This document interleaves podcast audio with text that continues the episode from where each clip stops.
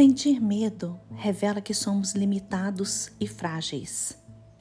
Mostra que somos seres dependentes e que precisamos de ajuda para superar as adversidades da vida.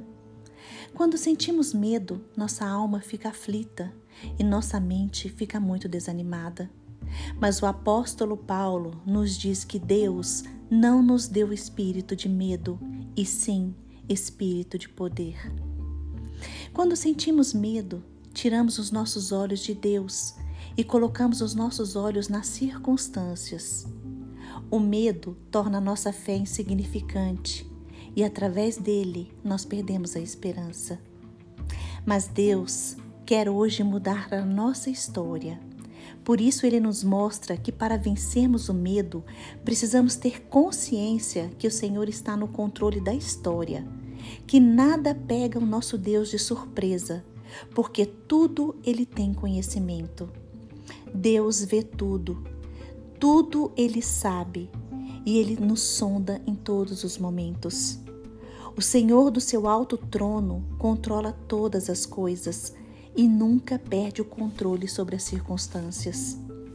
Tenha certeza, o Senhor está trabalhando para os que nele esperam e todas as coisas cooperam para o bem daqueles que amam a Deus.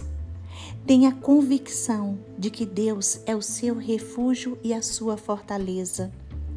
Mal algum lhe sucederá, praga nenhuma chegará até sua tenda. Talvez o Senhor esteja lhe provando neste momento mas com certeza Ele vai lhe aprovar no futuro. Ele vai lhe tornar mais forte, mais puro e mais precioso aos olhos do Mestre. Lance sobre Deus todos os seus temores. Confie no Senhor e fale dos seus medos. Conte a Ele todos os seus problemas. Deus é muito maior do que os problemas que afligem você. Lembre-se: se Deus é por nós, quem será contra nós? Não sobrecarregue o seu coração com o medo. Não permita que a sua mente pense que o medo é maior que o seu Deus. Deus é tudo e pode tudo. Ele é maior do que qualquer problema ou adversidade. O Senhor é poderoso para fazer infinitamente mais em sua vida. Não tenha medo, Tenha fé em Jesus Cristo, tenha confiança em Deus, Entregue, confie e descanse.